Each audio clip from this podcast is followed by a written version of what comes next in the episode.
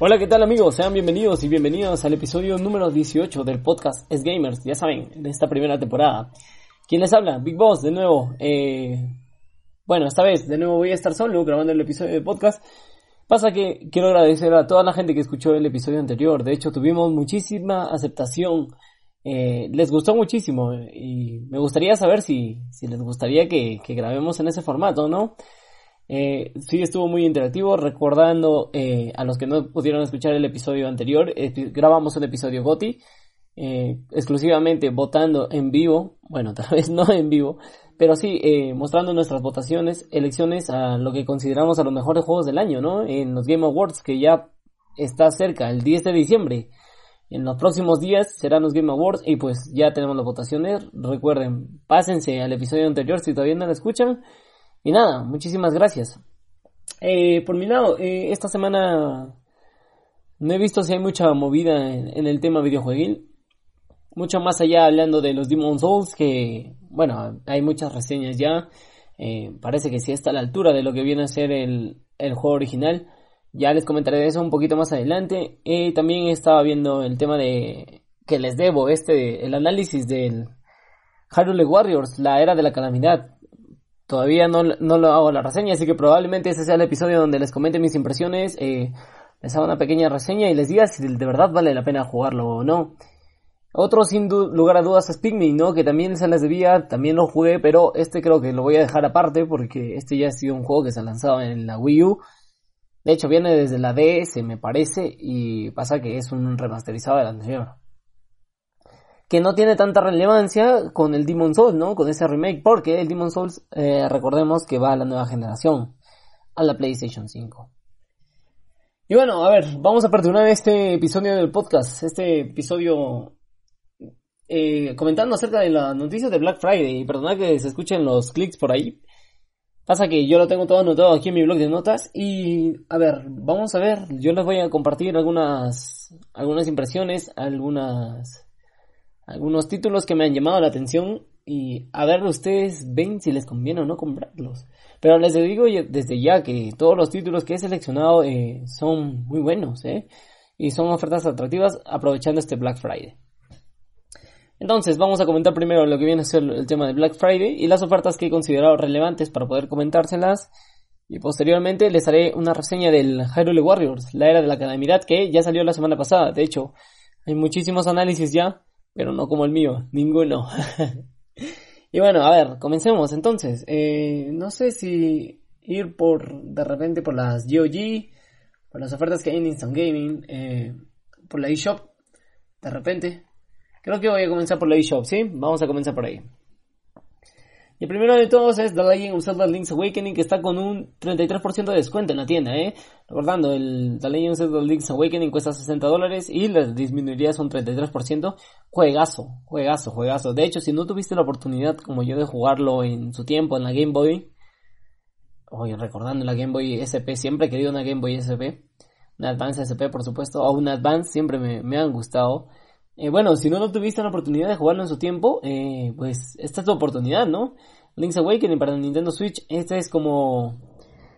Estaba leyendo eh, cuando lo jugué, que este fue como un proyecto de, de, los programadores, ¿no? Para ver qué sale, porque de hecho están los Goombas, están, están estas cositas de, de Mario también, que trataron de relacionar con el mundo de Zelda. Al final, eh, no es una historia tan compleja, ¿eh? porque no te quiero hacer spoiler tampoco por si no lo has jugado, pero los que hemos jugado sabemos que no es una historia tan compleja, pero que al final cumple.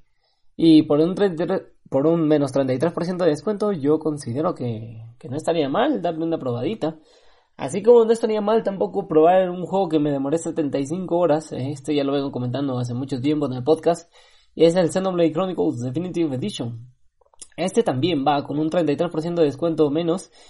Y es uno de los juegos que, que sí, que, que a pesar de que nos dieron con dos semanas de anticipación para poder disfrutarlo, eh, si no lo has jugado en la versión de Wii U, te recomiendo esta versión totalmente, eh, ya que viene con las caras más redefinidas, un poquito añadiendo por ahí un poquito de músculo gráfico, no tanto, o sea, no te esperes algo tan espectacular, algo tan guau, wow, 4K, pero eh, que al final cumple, ¿eh? y una banda sonora remasterizada también, eh, que remezcla algunos de los sonidos que ya escuchábamos antes, y bueno, que, bueno, menos 33% de descuento, increíble, ¿eh?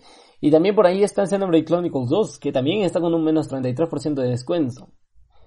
Ahora sí pasamos a un, un género, yo creo, uno de los no sé si es RPG total en, su totalidad, pero a ver, estoy hablando nada más y nada menos que de una de las obras de arte por parte de Nintendo, ¿eh? Este Fire Emblem Three Houses. Mm, este que cuando salió también fue nominado Mejor Juego de Rol y etcétera, etcétera.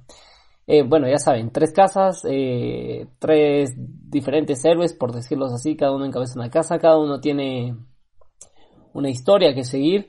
Por supuesto que no van a sentir la historia cuando, cuando estén comenzando a jugar el juego, eh, la historia va a ser plana en ese sentido por las tres casas, sino que la historia se siente que cambia de rumbo según la casa que hayas escogido eh, al momento de más o menos de ir por la mitad casi del juego, un poquito más avanzado, estoy hablando alrededor de unas 25 horas aproximadamente, y eso es, eh, este Fire Emblem Three Houses que te va a hacer pensar muchísimo, es un juego de estrategia, recomendado, un excelente final, de hecho, bandas sonoras inolvidables, yo tengo la edición de colección Así que, tan así era fan de, bueno, tan así este fan de este Three Houses.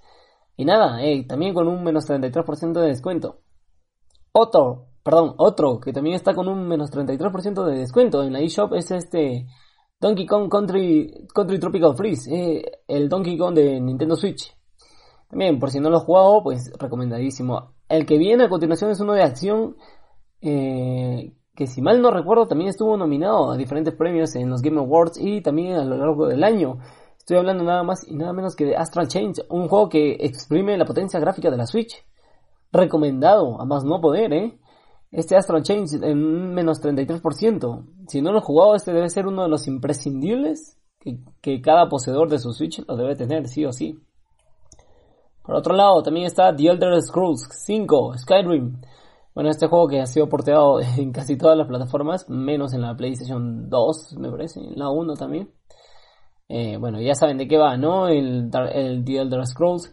Por supuesto, le acompaña el Dark Souls Remastered. Eh, bueno, si nunca han probado el, un eh, después del Demon Souls Dark Souls, pues adelante, su oportunidad está a la mitad de precio. Uno que sí se ha ido por el 84% de descuento menos es el Dragon Ball, Dragon Ball Fighter Z, ¿eh? este juego de peleas de Dragon Ball. Saben, para los amantes del Goku, para los amantes del Cell, para los amantes de Dragon Ball. Vamos también con un juego de rol que es el Tales of Vesperia, la edición definitiva con un menos 75% de descuento. Un juego que te va a eh, te va a hacer estallar el cerebro también, al igual que el Three Houses anterior. Si te, juegan, si te gustan los juegos de estrategia, pues recomendadísimo el Tales of Vesperia, ¿eh? Por supuesto, también tenemos The Outer Worlds, eh, este juego que compitió en los como mejor juego del año, un 50% de descuento. Tenemos también, eh, si te gustan los shooters, el Borderlands Legendary, Legendary Collection, con 40%. Y si te gustan los shooters, yo creo que el que viene a continuación es un imprescindible, más allá de que sea buen juego, ¿no? Eh, pero forma parte de la historia de los videojuegos, el Bioshock The Collection, que Tal vez sí se siente un pelín menos o dos pelines menos eh, gráficamente hablando en la nueva generación, perdón, en, la generación pasada, pero que todavía se mantiene bien. Asimismo, otro juego de, rol, de estrategia, el Sid Major Civilization 6 en un 50%, el Mortal Kombat 11 en un 60% de descuento. Y bueno, el siguiente juego que viene es, es lo que nadie pensaba que iba a poder correr la Switch en su momento, y menos aún en portátil. The Witcher 3 Wild Hunt Complete Edition está con un menos 30% de descuento. Le sigue por parte de Activision eh, Spyro Reignited Trilogy, el Crash Team Racing Nitro Field, ambos con un menos 49% de descuento. El Metro 2033 Redux a mitad de precio.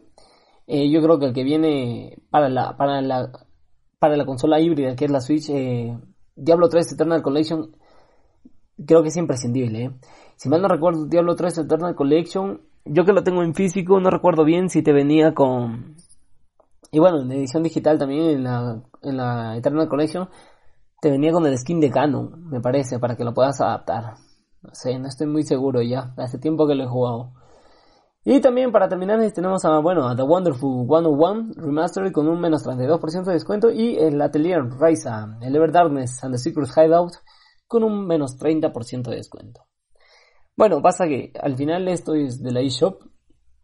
Pero ¿qué pasa con los juegos que están en Instant Gaming? Y es que es que sí, aquí sí tenemos ya pesos pesados, ¿eh? Estoy hablando nada más y nada menos que del Dark Souls 3 Deluxe Edition. Este con un menos 84% de descuento, ¿eh? ¿eh?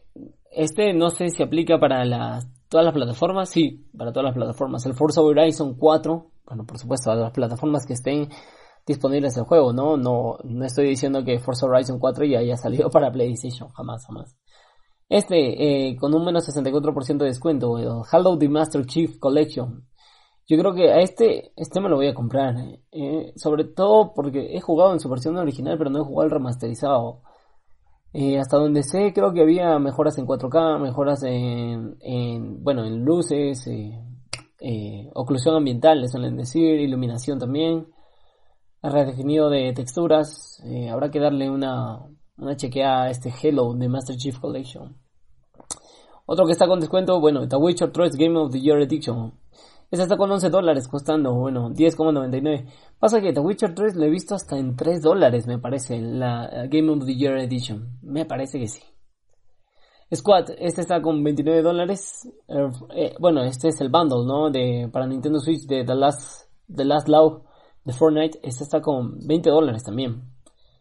Y uno de los más actuales que se ha lanzado, ¿no? Casi ultimito, recién salido del horno, el Ghost Runner. Este está a 16 dólares. Asimismo, hoy por Black Friday, eh, exclusivamente en Instant Gaming, Watch Dogs Legion. 42,90 dólares. El FIFA 21, este es para Xbox, eh, recuerden. 33,60 dólares. Eh, los Sims 4. El DLC Escapado de la Nieve.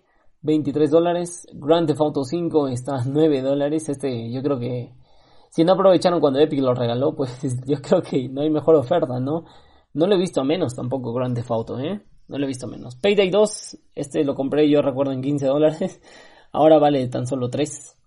Microsoft Flight Simulator con 48 dólares. Horizon Zero Dawn Complete Edition, este para la edición de PC, 25 dólares. Doom Eternal, eh, bueno, este juego se merece toda la pena del mundo. Este está a 15 dólares. Yo lo compré en 60 dólares para hacer la reseña. Así que recomendado, recomendado más no poder. Age of Empires 3 Definitive Edition, 12 dólares. Eh, Beyond to Sound, este, ya saben, este juego que fue el pionero, ¿no? Uno de los pioneros para luego ir este a por el... Eh, perdón, a por ir el... No recuerdo bien por el Detroit Become Human. Ajá.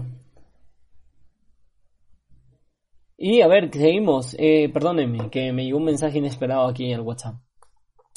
También tenemos el Assetto Corsa Ultimate Edition, este con 5 dólares, ¿eh? Pues ahí están. Estos son los juegos eh, de Black Friday exclusivos para The Instant Gaming. Y pues ya para terminar, yo creo que voy a decir los de Epic Games Store. Así ya tenemos todo perfectamente equilibrado, ¿no? Comenzamos con el Watch Dogs Legion, este ya los había dicho anteriormente, pero aquí está a 45 dólares. Tony Hawk Pro Skater, esta oferta no la pueden dejar pasar, yo creo que es imprescindible. 33,80 dólares. Star Wars Squadron, uno de los juegos que le planta cara a ser mejor juego de realidad virtual. Eh, yo creo que, ya saben, como mencionaba en el episodio anterior, el primero está Half-Life Alyx para mí como mejor juego de realidad virtual. Pero este Star Wars Squadron, pues es lo mejor, ¿no? Es el sueño cumplido de todo fan de Star Wars, estar dentro de una de las naves.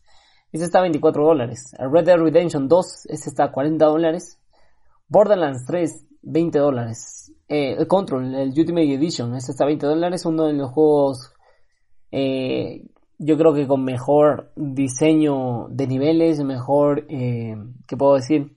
Dirección de arte también, por supuesto. Death Stranding, 30 dólares. La última obra de Hideo Kojima. Disco Elysium, 28 dólares. Este juego que también es un poquito difícil, ¿eh? Así que si les gusta el Disco Elysium, pues le pueden dar una oportunidad ahí. Eh. También tenemos al Alan Wake, que está a 3,80 dólares. Y al Inside, ¿no? El hermano mayor del, del Limbo. Este está con 5,43 dólares. Y bueno, a ver, esas son las ofertas más o menos que hasta hoy, que estoy grabando 28 de noviembre del 2020, pues más o menos les va a ir sonando. Bien, vamos a cambiar de tema y a lo largo de toda esta semana, eh, pues ya saben, los que escucharon el podcast la anterior semana, pues no, no comentamos nada acerca de, de lo que se nos venía del, de Hyrule Warriors, ¿no? Que es uno de los lanzamientos más importantes de, de, Nintendo para este año. Y no sé si porque se lanzó después o no se lanzó a tiempo, no entró ya en los Game Awards, porque de hecho sí se merecía estar entre los Game Awards, al menos en la categoría de mejor juego de acción también por supuesto que competía contra unos bravos como, como era Hades, como era Resident Evil 3, como era Doom Eternal, así que bueno, pues es entendible por ese lado. Parece que para el próximo año que viene ya entraría, ¿no? Hyrule Warriors. Y bueno, yo les voy a comentar mis, mis impresiones, qué es lo que me ha parecido. Eh, yo lo he jugado ya tres veces, o sea, le he dado la vuelta tres veces al juego para desbloquear el 100%. De hecho, ya solo me falta una cosita para desbloquear el 100%. Y pues, a ver, me he planteado decirles esto como preguntas. Eh, si tú eres fan de Breath of the Wild, ¿deberías jugar Hyrule Warriors? Y la respuesta es sí. Sí, porque te cuenta eh, lo que pasó dentro de la guerra de 100 años, ¿no? Bueno, dentro de lo que pasó en los 100 años antes de que Link despierte en Breath of the Wild. Te cuenta todos los acontecimientos, todo lo que ha pasado. Eh, por supuesto que es imprescindible. Pero también el juego demuestra que hay diferentes líneas de tiempo. Eh, tampoco, no quiero decir un multiverso, pero que hay diferentes líneas de tiempo que siguen a Breath of the Wild. Al final, eh, pues si te ha gustado la historia de, del Zelda Breath of the Wild, deberías jugar el, el Hyrule Warriors, por más que no te gusten los juegos de tipo Musou. Yo creo que si me preguntas si fue acertado hacerlo Musou no, es sí, la respuesta también, porque como se describe en Breath of the Wild, y, es que voy a estar siempre redundando en esto, eh, siempre hablaban de la guerra y de los muchos participantes que había en la guerra. Y al ser un, tipo, un juego de tipo Musou, eh, pues aprovecha muy, muy bien estos recursos. Eh, aprovecha muy bien mostrarte muchísimos enemigos en pantalla, donde tienes que derrotarlos. Está el tema de los guardianes también, este, esto no es spoiler porque esto ya lo han visto en Breath of the Wild. Eh, también te vas a tener que enfrentar contra los guardianes en sus primeras apariciones. Por supuesto también con las almas de Ganon, ¿no? Y al final todos saben en qué termina. Eh, todavía no voy a hablar del final. Porque, bueno, para mí fue un poco decepcionante, la verdad, en este juego. Yo me esperaba un poco más triste, bueno, algo que me haga sentir eh, más conforme, diría yo, con lo que me esperaba. Eh, no es que no haya llenado mis expectativas el juego, pero simplemente es que me esperaba algo más de sentimiento, de feeling. Y a ver, eh, vamos a comenzar. Eh, bueno, pues vamos a comenzar con el apartado. Yo creo que uno de los mejor, de las cosas que hace más relevantes es el apartado de la historia, ¿no? Eh, muy buena historia. De hecho, aporta muchísimo, sí, a lo, a lo, que, como una precuela a lo que pasó en Breath of the Wild. Eh, yo creo que todo fan de Zelda, eh, no solamente de Breath of the Wild, debería darle una oportunidad, debería jugarlo sí o sí y pillarlo en físico, ¿no? Si son coleccionistas, pillarlo en físico. Yo no tengo en digital porque yo hice la reseña, pero en los próximos días estaré pillando este en físico y el Link's Awakening también en físico, por supuesto con el amigo, que no lo encuentro aquí en Perú, el amigo del Link, Link's Awakening. Pero a ver, eh, al ser un tipo de juego Musou, vamos a hablar del apartado gráfico, del apartado técnico. Y es que el día de hoy, 2020, noviembre del 2020, yo lo veo, no sé, yo lo veo difícil jugar a 30 cuadros en un juego eh, tipo Musou y con caída de cuadros constantes. No sé si ya se ha lanzado una nueva actualización que pueda corregir esto, pero hay muchas caídas de cuadros. De hecho, puedes llegar hasta 5 cuadros por segundo a, ver las animaciones. Y eso, yo diría que en otros juegos no afecta, eh, no afecta el, bueno, la inmersión del jugador. Pero en este caso sí. En este caso sí, porque es un juego de acción rápida, donde debes estar este, pegando tundra y tundra a diferentes enemigos. Y pasa que de un momento que pasas a 30 cuadros, ahora llegas a 5 cuadros y es este y afecta totalmente la inmersión del, juego. Eh, no se puede jugar a un videojuego hoy en pleno 2020 a menos de 30 cuadros, es imposible. O sea, 30 cuadros constantes está muy bien, pero debajo de 30 cuadros es imposible. Y esa es una de las pegas que, me pegué, ¿no? En el primer momento. De hecho, no quiero alarmar, pero ah, en la batalla final al ver tanta carga de, enemigos y tantas animaciones que tenía que cargar mi Switch, ha alcanzado temperaturas muy grandes, ¿eh? que en donde hasta incluso la Switch solita se cerraba. Me botaba eh, que pasó un error a causa del juego, un error inexplicable y me sacaba del juego y de nuevo tenía que volver desde el principio de la misión, a pesar de que ya lo había casi terminado desde el principio de la misión, a volverlo a jugar. Y eso tampoco no se puede permitir hoy por hoy en una consola. Sea la consola que fuera, sea la consola que fuera. De hecho recuerdo que en Fire Emblem... A ver, déjame ver a mi estante. En Fire Emblem eh, Warriors, ahí está, en Fire Emblem Warriors había la posibilidad de poner en modo rendimiento, ¿no? Donde podía jugar a 60 cuadros constantes o en modo resolución donde jugabas a 30. Pero aquí no aquí no hay y, se extraña ese modo. De hecho, hubiese sido una, hubiese sido clave eh, el poder jugar en Hyrule Warriors la era de Cataclismo a 60 cuadros. No me importa sacrificar un poco de, de gráfico, ¿no? Que al final, pues músculo gráfico tampoco no es que tenga mucho, ¿eh? Eh parece que usará el mismo motor de Breath of the Wild, sí. Pero lo que no parece, y hablando del, del aspecto visual, es el filtro que tenía Breath of the Wild como leía por ahí, ¿no? En algunas páginas, ese filtro pastel que tenía Breath of the Wild no lo tiene el, el Warriors.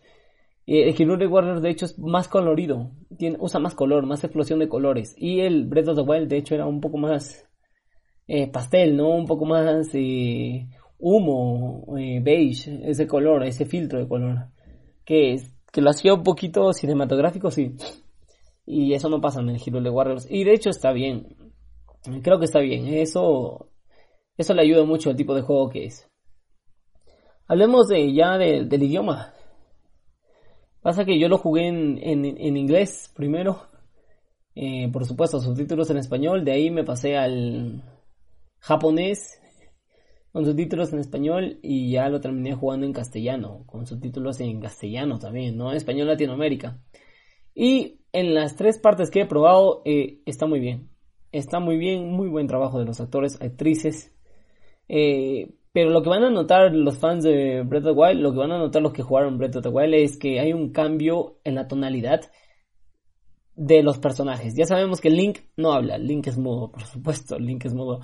Pero la princesa Zelda, eh, Urbosa, eh, y eh, bueno, eh, hay este, cambios en la tonalidad de voces de diferentes personajes. No sé si esta es una, eh, una decisión acertada. Mm, no lo sé. Pero lo que sí sé es que al final sí, sí pega. O sea, te llegas a acostumbrar muy rápido. No, no es algo que digas, no, y no me gusta y le voy a tirar hate. No, no, tampoco no es eso. Pero al final te llegas a acostumbrar y, y pues bueno, nada más quería hacerles, de, eh, comentarles esto, ¿no? El juego está totalmente en español latinoamericano, así como en inglés, como en japonés, como en español de España. Y pues el doblaje está muy bien. De hecho, cuando, cuando cambias de personaje, por ejemplo, si cambias de Zelda a, bueno, me olvidé el nombre de esta, de esta niña, a Impa, ahí está, como si cambias de Zelda a Impa, bueno, Zelda va a decirle algo como que Impa, y, y bueno, tú has presionado la flecha hacia abajo, cambias a Impa, Impa va a decir, sí, princesa, y así, o sea, así va el cambio. Y no solamente que cuando cambies a Link, todo el mundo va a decir Link y Link va a decir, hmm, porque Link no habla. Eh, y bueno, eso. ¿Qué más? Eh, lo que me gustó también del juego es que tú le puedes desbloquear trajes a Link. Y, los, y el traje que le hayas desbloqueado tú le pongas, eh, pues se va a actualizar en, la en las cinemáticas, ¿no? ya que esto está creado con el mismo motor del juego, o sea, en tiempo real. Esta es una buena noticia, de hecho es una de las mejores, eh, ver las cinemáticas así. Como que también he sentido que hay cinemáticas que han sido grabadas en video. También he sentido, no sé si es, no sé si solo me ha pasado a mí, pero también he sentido cinemáticas que han sido grabadas solamente en video. De verdad. Eh, ¿Qué más? A ver, eh, bueno, el juego aporta muchísimo a la historia, muchísimo, muchísimo. Hay muchas cosas que no se encontraron en Breath of the Wild que se van a contar aquí, como que tampoco hay cosas que quedan muy claras. Eh, seamos sinceros, tampoco nos resuelve todas las dudas del mundo, ¿no? Eh, bueno, la siguiente semana les comentaré ya el final, para que vean más o menos una duda que me dejó, eh, una duda inmensa me dejó el juego. No creo que haya parte 2 de, de este Hero Warriors, de hecho, lo veo, no lo vería conveniente sacar una parte 2, ya creo que con esta parte 1 está muy bien. Eh, sin embargo, eh, se mantiene el tema de, que en Breath of the Wild, por ejemplo, se cocinaba algo para que Link tuviera más resistencia al calor o al frío y esas cosas. Eh, pues en, en Hyrule Warriors también se conserva eso.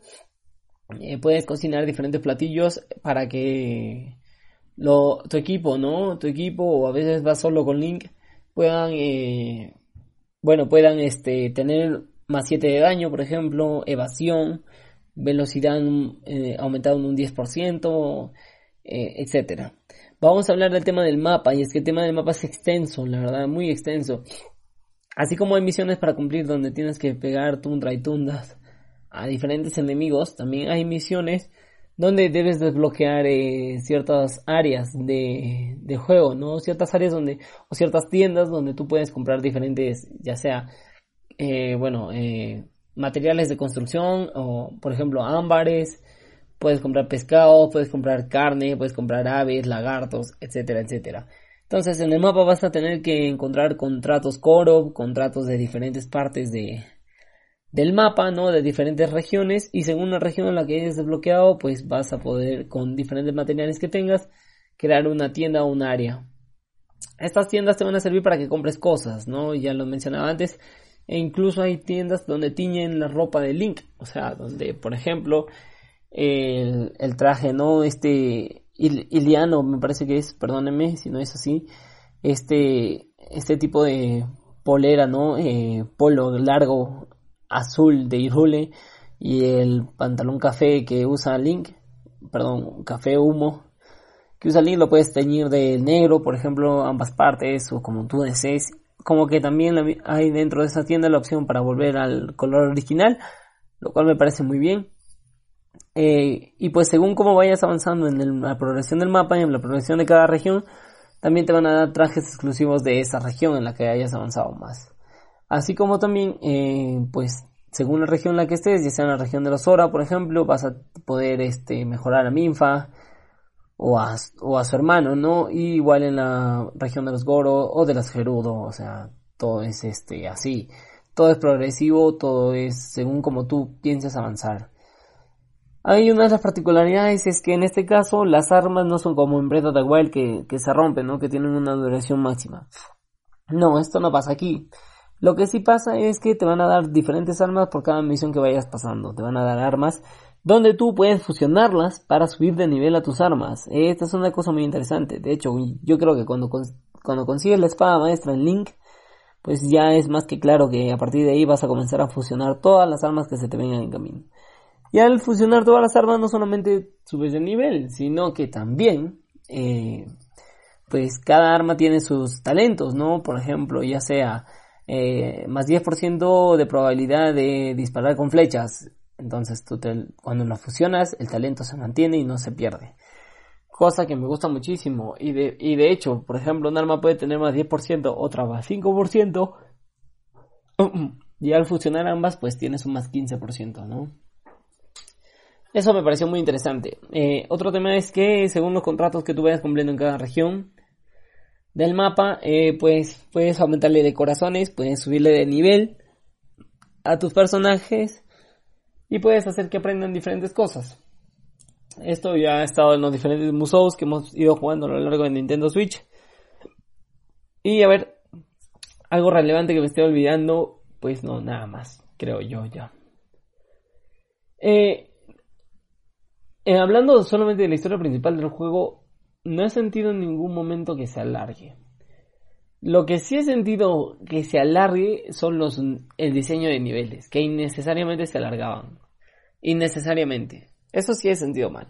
Sin embargo, las cinemáticas y las misiones principales cumplen con su deber de contarte la historia. Eso está muy bien. Pero dentro de las misiones hubiese preferido que en vez de las 10 horas y media que demoré, hubiesen sido solamente 6 horas o 7 horas, pero buenas. O sea, de, pura historia, que te cuenten, ¿no? Y ya a partir de ahí que el, la rejugabilidad sea ya, pues ya depende de ti, ¿no? Sea depende de ti. Eh, bueno, eso, ¿no? Ya en esta tercera vuelta, pues ya me falta solamente una cosita de, una región, me parece que era de la Gerudo, que ya también ya la termino y pues ya tengo el 100% del juego. Eh, a ver, si me preguntan, ¿es un juego imprescindible? Mm, yo creo que sí. Es un juego muy imprescindible. Es un juego muy bueno. Eh, tal vez no llegue al grado de, los otros como que se han lanzado este año, como fue el Animal Crossing. Que es uno de las tendencias, pero yo creo que es un juego bueno. Sobre todo por el montón de easter eggs que puedes encontrar. Easter eggs, eh, referencias, eh, también este, y bueno, el punto principal, que es la, la cereza del pastel, que son la, que es la historia. Eh, lo recomiendo, sobre todo en este Black Friday que debería estar con descuento, pasa que no lo he leído tampoco. Creo que no está, pero debería estar. Y si en casa esté, me recorregirán ustedes. Y bueno, esas eran mis impresiones sobre Hero Warriors, ¿no? Eh, eh, hay una cosa más que me estaba olvidando. El tema de la banda sonora, pues remezcla cosas de, de Zelda que ya habíamos escuchado antes y no las adapta. Eso está muy bien, como que también hay piezas originales nuevas. De hecho, en Breath of the se decía que la banda era muy minimalista. no, que no cumplía, pero aquí sí, aquí se nota un, un trabajo de banda sonora impecable, muy bien hecho. Y otra cosa que quería decir es que no hay modos, no hay modo rendimiento, no hay modo resolución. Y el juego pues ni siquiera llega a 720 me parece, ni siquiera llega a 720 en, en, en sobremesa. Y en dock creo que llega, creo que llega en dock a 540 y de ahí va hacia abajo. Eh, esto está... Y eso en el 2020 pues está mal, está muy mal. Y bueno, eso era lo que les quería compartir la era de la calamidad. Eh, sin embargo, si ustedes piensan que algo me dejé, por favor, déjenme en la caja de los comentarios. Y a ver, pues yo creo que ya no hay nada más que comentar en el podcast, en el episodio de hoy. Eh, voy a estar muy pendiente a la semana que se nos viene, porque esta semana se nos viene cargadas. De hecho, había una noticia de un desarrollador que de Cyberpunk que demoró, que está en las 175 horas de juego y aún no lo termina. Ya me imagino los testers cómo estarán, si esto es relevante, si esto es verdad, perdón. Y bueno, nada chicos, que tengan un excelente fin de semana. Ya saben, yo soy Big Boss, me despido. Un abrazo gigante. Muchísimas gracias por estar aquí en el episodio 18 de la temporada 1 del podcast Gamers. Un abrazo. Hasta luego.